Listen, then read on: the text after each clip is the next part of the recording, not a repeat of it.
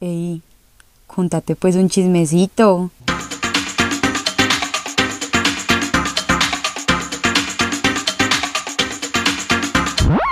Hola a todos y bienvenidos a otro episodio de Contate pues un chismecito. Antes de empezar les quiero dar las gracias por la buena acogida que tuvo este primer episodio, entonces espero que para los siguientes seamos muchos más. Me siento pues muy feliz de el gran inicio que tuvo este proyecto. Antes de empezar con la historia de hoy, les voy a dar una introducción que me parece muy importante y es que yo manejo muy mal. Yo tuve que hacer el curso de conducción tres veces. La primera, pues lo hice a los 16, cuando casi todo el mundo saca el pase, normal. Pero la primera vez que salí en mi vida me, choqué, con un muro. Pues la verdad no pasó nada grave, pero dejé de manejar dos años después de eso porque nadie en mi casa quería salir conmigo. A los dos años, otra vez hice el curso, que mi mamá como que no confiaba en mis capacidades y como nadie salía conmigo, pues había perdido toda la práctica. Pero ahí la verdad no me acuerdo muy bien qué pasó, que tampoco fue exitoso entonces ya como a los tres años después de eso, ya cuando tenía por ahí 21, lo volví a hacer por tercera vez, la tercera fue la vencida, como no, entonces ahí pues ya sí empecé a manejar normal, ahí ya estaba como por ahí en quinto semestre de la universidad.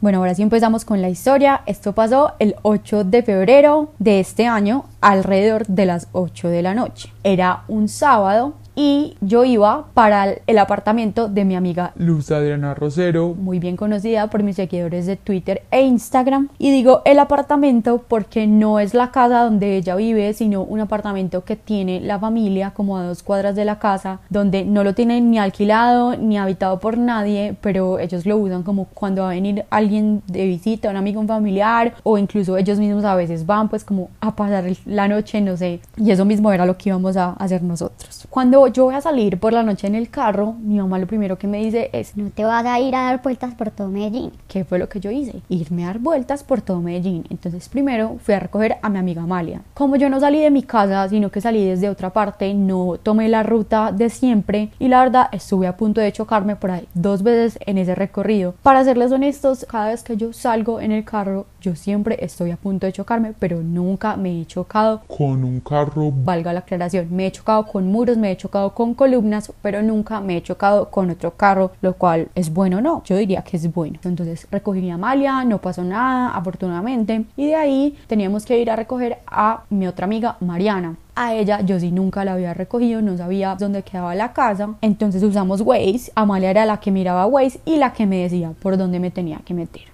yo iba en una calle por el carril de la mitad. Y el carril derecho aquí en Medellín no sé cómo sean las otras ciudades o pues en otros países si me están escuchando gente de otros países el carril de la derecha es el de solo bus y está separado por valga la redundancia unos separadores que son yo diría más o menos del tamaño de un subway de 15 centímetros pero si fuera en forma de pirámide pues como varios formando como una línea sí una línea separada. Entonces ella me dijo por la próxima a la derecha y como yo iba por el carril de la mitad, pues yo tenía que cambiar de carril y yo manejando me pongo muy nerviosa. Entonces, ¿yo qué hice? Seguir las instrucciones como una persona obediente. Como me cambié de carril inmediatamente, obviamente estaban ahí los separadores y me pasé por encima de ellos. Sí se escuchó un sonido como un poco fuerte, pero nada fuera de lo normal. O sea, el sonido por la pasada, pero nada raro. Listo, seguimos normal, nada se sentía fuera de orden. No era sino subir una loma por ahí de 300 metros, un trayecto cortico. Llegamos donde Mariana y la niña se demoró 15 minutos en bajar. Y menos mal se demoró 15 minutos, ya les voy a explicar por qué. Bueno, la esperamos y al fin cuando bajó yo arranqué y no había pasado 5 metros cuando de una otra vez volví a frenar porque yo sentía algo raro. Y yo dije, algo no anda bien. Efectivamente, me bajé, fui a mirar y la llanta de adelante, la derecha, estaba en el piso, se había pinchado.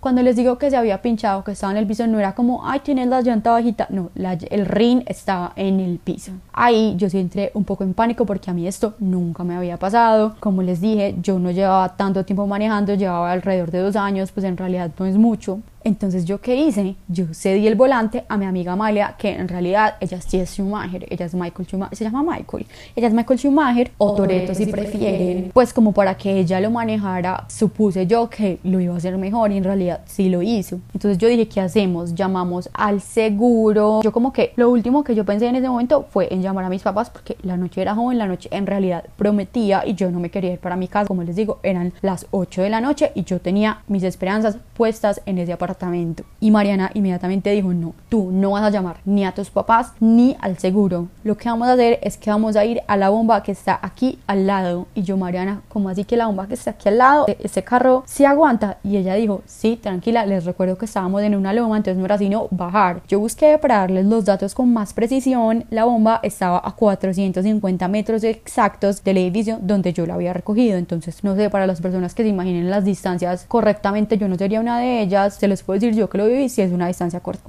Bajamos esa loma, nada más con el impulso, llegamos hasta la bomba, todo bien. La primera persona que nos encontramos fue lo que se dice el propio pato. Yo me bajé y la verdad yo no me sentía muy cómoda porque ese día me había dado por ponerme los chores más corticos que tengo, que incluso en este momento no me sirven por gorda, pero en ese momento sí me servían. Entonces yo dije como no me quiero poner a andar por esta bomba llena de hombres, pues no quiero. Pero en esas circunstancias me tocó. Ese señor nos quería enredar. Él nos decía, no, vea, aquí en esta bomba A ustedes nadie les va a ayudar. a ustedes nadie les va a cambiar esa llanta, les toca ir al montallantas que hay allí. El montallantas que hay allí también busqué a cuántos metros quedaba, quedaba a 1900 metros. Yo decía, eso yo no lo puedo hacer. Yo me imaginaba como cuando en Rápido y Furioso pasa un accidente que primero empiezan a salir como unas chispitas y después el carro en llamas. Yo dije, no, esto yo no lo hago. Ya después Mariana se puso como quien dice los pantalones de la situación porque yo decía, yo yo no quiero ir hasta allá. Entonces Mariana fue y le preguntó a otro señor, ese sí trabaja en la bomba porque el primero no.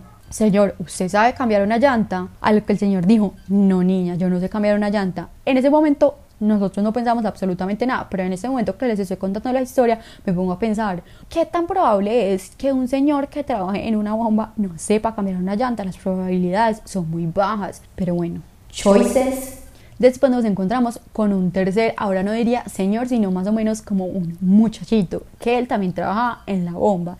Después de hablarlo las tres, pues obviamente él no se dio cuenta, las tres coincidimos en que era muy papacito, el man era papi pa' qué. Y él sí nos dijo que él sí nos iba a ayudar a cambiar la llanta. Pero entonces lo primero que había que hacer era quitar la llanta con esa herramienta que es como un destornillador, pero como para llantas, no sé cómo se llame, no tengo ni idea y no voy a buscar en ese momento. Eso sí no lo voy a buscar, no es relevante. El man no era capaz porque era muy flaquito, como muy chiquitico, no tenía la fuerza y nos explicó que era que eso estaba apretado con taladro, entonces pues se necesitaba el mismo taladro para zafarlo porque estaba demasiado apretado. Nosotros como fue puta, ahora sí va a tocar llamar al seguro, la noche, la noche prometía y no vamos a poder hacer nada. Al lado, pues al, al lado de la misma bomba había montallantas, pero estaba cerrado, evidentemente eran las 8 de la noche. Y Amalia le decía, señor, yo me meto por ahí abajo, vea que yo soy muy flaca, yo quepo por ahí. Y él le decía como, niña, por favor, no, aquí hay cámaras, a mí me echan.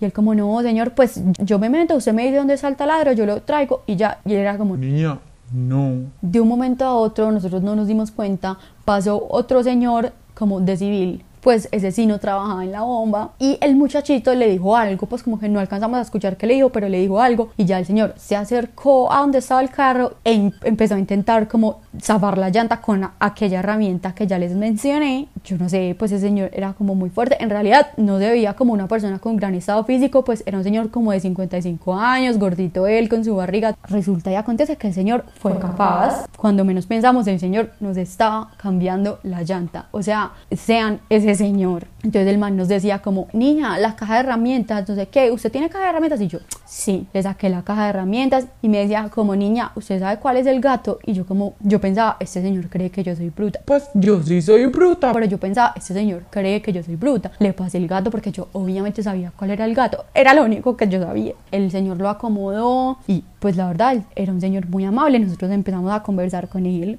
Nos empezó a contar que era que él había sido bucero por 15 años, entonces que era por eso como que él sabía, pues no sé, él sabía como mucho de carros, de no sé qué, y él nos decía, no, es que eso son cosas que uno tiene que saber. Yo me acuerdo que él me decía, especialmente a mí, pues que era la dueña del carro, él me decía como, Niña, pare bolas, que eso es algo que usted va a necesitar. ¿Ustedes creen que yo paré bolas? No. Obviamente cambiar una llanta es algo que requiere de mucho esfuerzo físico. Yo ya veía que ese señor empezaba a sudar y yo pensaba, donde este señor diga como ya les ayudo hasta aquí y me voy a continuar con lo que estaba haciendo en una bomba solo a las 8 de la noche. Pero no, afortunadamente pues el señor terminó. Hubo un momento que el señor nos empezó a decir como, ay no, mi esposa y mi hijo ya, ya deben estar que salen, ya deben estar que salen. Y nosotras como marica, como así que ya deben estar que salen? ¿Dónde están? Y nos dijo, allí en la EPS que hay al frente, que están atendiendo a mi hijo hijo. A uno le dicen como mi hijo, uno se imagina un niño de 7 años. Amalia. Ella no se podía quedar callada, le empezó a preguntar, ay, ¿qué le pasó? Y el señor, Le pegaron tres obviamente ya entendimos que el hijo era el propio hijo. Y Amalia Ay, no, ¿y por qué? y Mariana y yo la mirábamos como, cállate por favor, que no queremos saber más de esta historia, no queremos saber qué le pasó al hijo. Pero ya al señor nos dijo como, no, eh, es que le pegaron tres tiros por robarle la moto. Y ya ahí como que nos tranquilizamos un poco, pues como que él no tenía mucho la culpa de que le hayan pegado aquellos tres tiros. Entonces, bueno, al final el señor terminó, calibramos esas llantas, dejamos el carro como nuevo y listo. Todo estaba perfecto, ahora sí, no teníamos absolutamente ningún contratiempo. La noche aún era joven, ya ahí eran como alrededor de las nueve y media de la noche. Luz Adriana Rosero se estaba poniendo muy impaciente porque ella es una persona muy necesitada de mi presencia, como bien sabemos. Ella nos decía, ¿dónde están? ¿Dónde están? Entonces, que se explotó la llanta del carro. Pues no me acuses que se explotó la llanta del carro. ¿Qué querés que haga? Finalmente llegamos al apartamento. O sea, si es un apartamento que no es habitado por nadie, donde no hay papás, donde no hay nadie, ¿qué es lo primero que uno hace? Pues o al menos que es lo primero que yo hice, es buscar la nevera, que fue lo único que encontré. Unas garras de pollo en el congelador y un Mr. T. Esto pues no es relevante, pero se los quería contar. Bueno, también es bien sabido que a mí me gusta documentar todo lo que me pasa en mis historias de Instagram y esta vez no fue la excepción. Yo había documentado absolutamente todo, pero como yo no quería que mi mamá se enterara esa noche para que no me hiciera devolver a la casa, yo no lo estaba subiendo a las historias normales, sino que lo estaba subiendo a Close Friends, pero pues yo soy claro, he sabido que claro, no es el mejor servicio de telefonía móvil que hay en Colombia, entonces no todas me subieron de una. Ya cuando estábamos en el apartamento relajadas, calmaditas, yo me di cuenta que había muchas que faltaban por subir, entonces de una pues como que hundí subir y seguí con lo mío. Ahí ya era momento, adivinen de qué, les voy a dar tres segundos para que adivinen. Uno, dos, tres, es correcto, de pedir homicidio. Entonces nosotros dijimos pizza, pedimos a Domino's y eso no llegaba, no llegaba, no llegaba. Y ya habían pasado como 20 minutos y nosotros dijimos como no, esto nunca nos va a llegar. Pidamos McDonald's, entonces pedimos McDonald's, nos llegó McDonald's y como a los 10 minutos de que nos hubiera llegado, nos llegó la pizza y como ya habían pasado los 30 minutos y era de Domino's, nos salió gratis. Entonces, ¿qué? Comimos McDonald's y Domino's. Yo creo que será como la vida premiándonos por toda la tragedia que acabamos de vivir. Muchas gracias.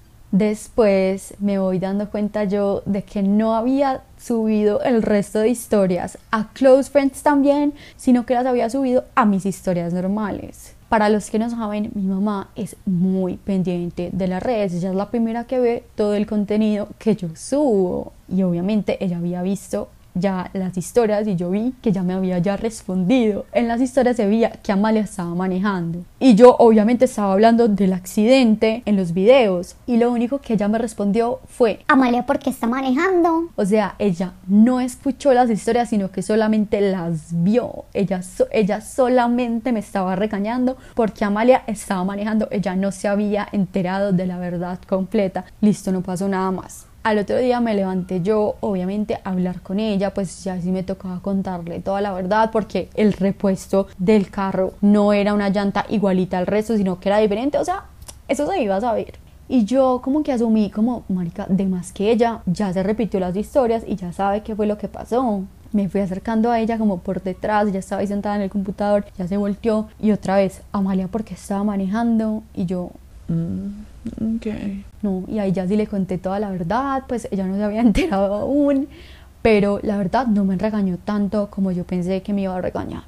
Y ya ese es el final de esta historia, espero, que la hayan disfrutado. Bueno, yo les pregunté por Instagram que me contaran cuál había sido su peor accidente de tránsito y ustedes cumplieron. Entonces primero les voy a contar la historia de Cristian. Él salió a comprarle comida a su hermana y puso la comida en el tablero como detrás de la cabrilla. Y que en una volteada la comida como que se iba a rodar y casi se cae, entonces él estiró una mano, pero con la otra como que siguió volteando. Y Terminó montado en un muro con el carro atrapado en un arbusto. que cuando él se bajó y vio lo que había pasado, se, desmayó. Que la policía nunca llegó, pues porque estamos en Colombia, no hay presencia del Estado y él no tenía paz. Entonces, menos mal, pues por esta vez que la mamá no le habló en semanas. Bueno, entonces ya saben, por favor, no manejen sin paz.